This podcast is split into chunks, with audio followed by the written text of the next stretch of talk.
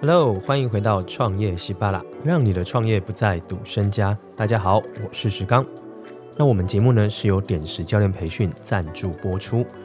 创业西巴拉呢，主要在分享一些关于创业的思维、创业的观点，还有一些创业的方法。最主要是想要协助大家透过好的思维跟方法，帮助你的创业道路可以更加的顺遂哦。今天呢，我们其实想要跟大家聊的主题呢，跟上一集算是有一个延续性哦。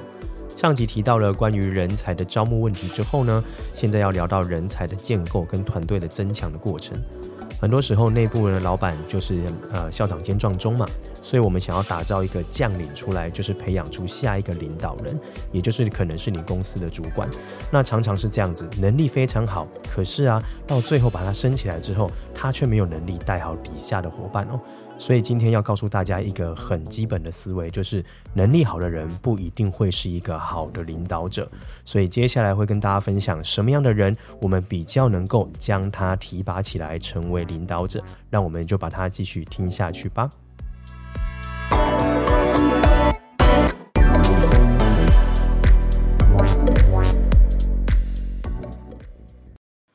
首先呢，如果你要找到管理职的人员，你要先知道什么样的特质适合成为领导人或者是主管哦。所以我觉得要先厘清一个概念。我觉得人呢分成所谓的人手，然后人才，接下来才是人物哦。那这三个的差别是什么？简单说明一下。呃，我觉得它的关键来自于跟发现问题、定义问题、分析问题跟解决问题的能力有关哦。先来聊一下关于发现问题吧。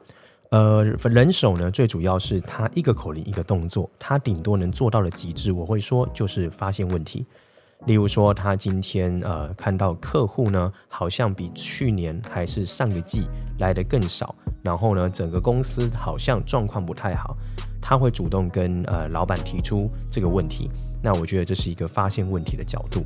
诶，我觉得大家不要小看这件事哦。其实，在职场上有非常多的人，他只是专注把自己的工作做好做完而已，所以他基本上其他事情他一概不管，甚至他没有感觉，所以他连发现问题的能力都没有，所以他根本也称不上是人手哦。所以人手就是把事情做好，然后有机会发现问题的人。所以这样子的人，如果要往领导者或者是管理职去提升，我会说他可能还有一段很长的路要走哦。所以这个是人手的部分，那再来，我觉得人才他能提升到的是所谓的定义问题，然后分析问题的能力。举个例子来说，刚才讲到嘛，如果今天他发现呃接下来的客户的流量啊来到店面数，还是说呃就是我们的业绩整体下降，那他可能会来定义这个是应该最重要的问题哦，因为有些人呢，他发现问题之后，但他不会定义哪些问题是最重要的。好，因为我觉得成为一个领导者，定义问题本身比发现来得更为重要哦。因为问题其实不会只有一个，所以我们常常会在职场中发现非常多的问题。可能今天是财务的问题，可能是内部员工的问题，可能是管理这个流程的问题，但也可能是来客数不足的问题。这个时候，如果你是人才类型的人，他就要能够去判断，那目前哪一个问题才是最重要的？这个我会说叫做定义问题。所以啊，这个时候呢，人才他基本上就能定义，现在如果没有生意，再继续两三个月会怎么样？可能会发生那个薪资发不出来，可能会发生公司呢，也许会有倒闭的风险。这个时候呢，他跟你提出这样一个严重的问题，我觉得是人才会有的这个价值观跟这样的思维哦。好，那定义出最重要的问题之后呢，那还不够，他还要能够怎么样？能够分析问题。举例，他会跟你老板说：“诶，老板，我发现上一季跟这一季的业绩最大的差异化，可能是现在呢热钱都流去了旅游产业，或者最近有哪些竞争对手的崛起，还是说我在网络上发现很多的同业都在做哪一些自媒体或短影音的功能，还是有什么新的一个呃推广模式大家都在做，所以很多客人流失是我们没有注意到的，这个叫做分析问题。”所以我觉得，如果是管理职以上的人才，基本上他要能够定义问题，他也要能够去分析问题哦。分析问题真不容易，他需要有一定的经验、视野，还有逻辑哦。那我觉得这个就是人才值的这个一个很棒的指标哦，所以大家可以来研究研究哦。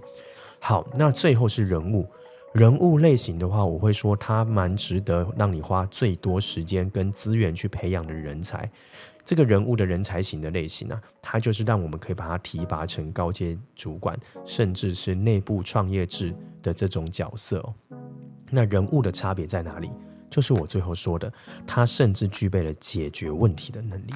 那解决问题的能力是什么概念呢？刚才是不是定义跟分析都已经确定了，对不对？那解决问题的能力就是他会提出方案哦。例如，他就告诉你说：“老板，基于以上的分析结果，我已经呢盘点过我们公司的资源里面，目前我觉得有三个方式可以来做解决。A 方案是什么？B 方案是什么？C 方案是什么？”说完之后，他告诉你。而 B 方案，我觉得是呃跟公司的整体的价值观跟一致性比较吻合，也是对现在可能是最好的选择。那不知道这样子，老板你觉得如何？哎，各位，amazing 对吧？这样子的人哦，我会说他非常非常是要你用生命去把他留下来的人哦。所以我觉得要培养高阶主管，或者是你要能够授权把你的职务分包出去，你要先脑袋中有人手。人才、人物这三个不同的角色的一个定义，好，那标准在刚才大概都告诉各位了，简单复习一下吧。就是我们要能够发现问题、定义与分析问题，还有最后的人物就是要解决问题，也就是 solution 解决方案。那有了这个概念之后呢，我们就来说一下为什么基本个人能力最强大的人，并不一定适合担任管理职或领导者。原因很简单哦。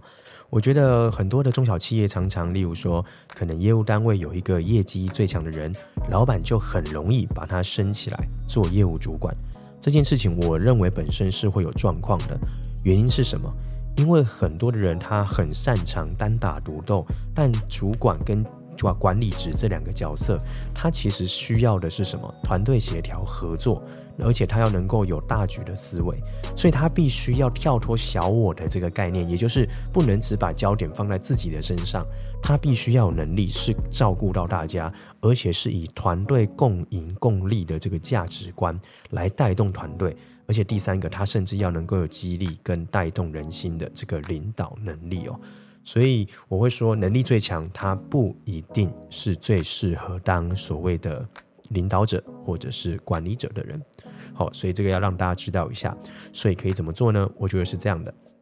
你在一开始的时候，你就要先设定好，你今天招募的是一般的专职工作者，那还是你要招募的是能够提拔起来当做是管理跟带团队的领导者，这个要先判断清楚。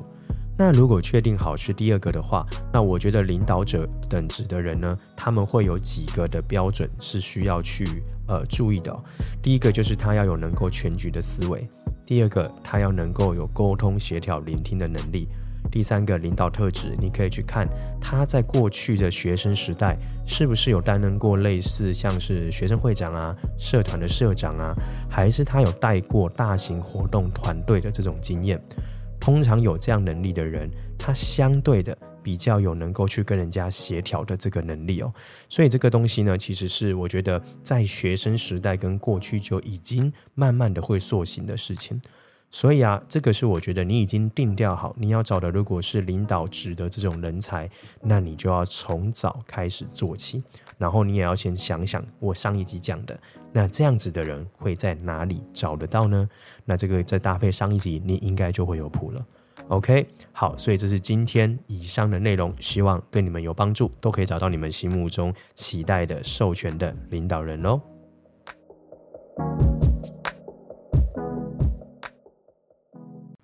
OK，这一集呢到这边差不多做一个结束了，希望对你是有帮助，也是有收获的。那也欢迎你将这一集的节目分享给你那一些就是在艺人公司打拼、过着水深火热的老板吧。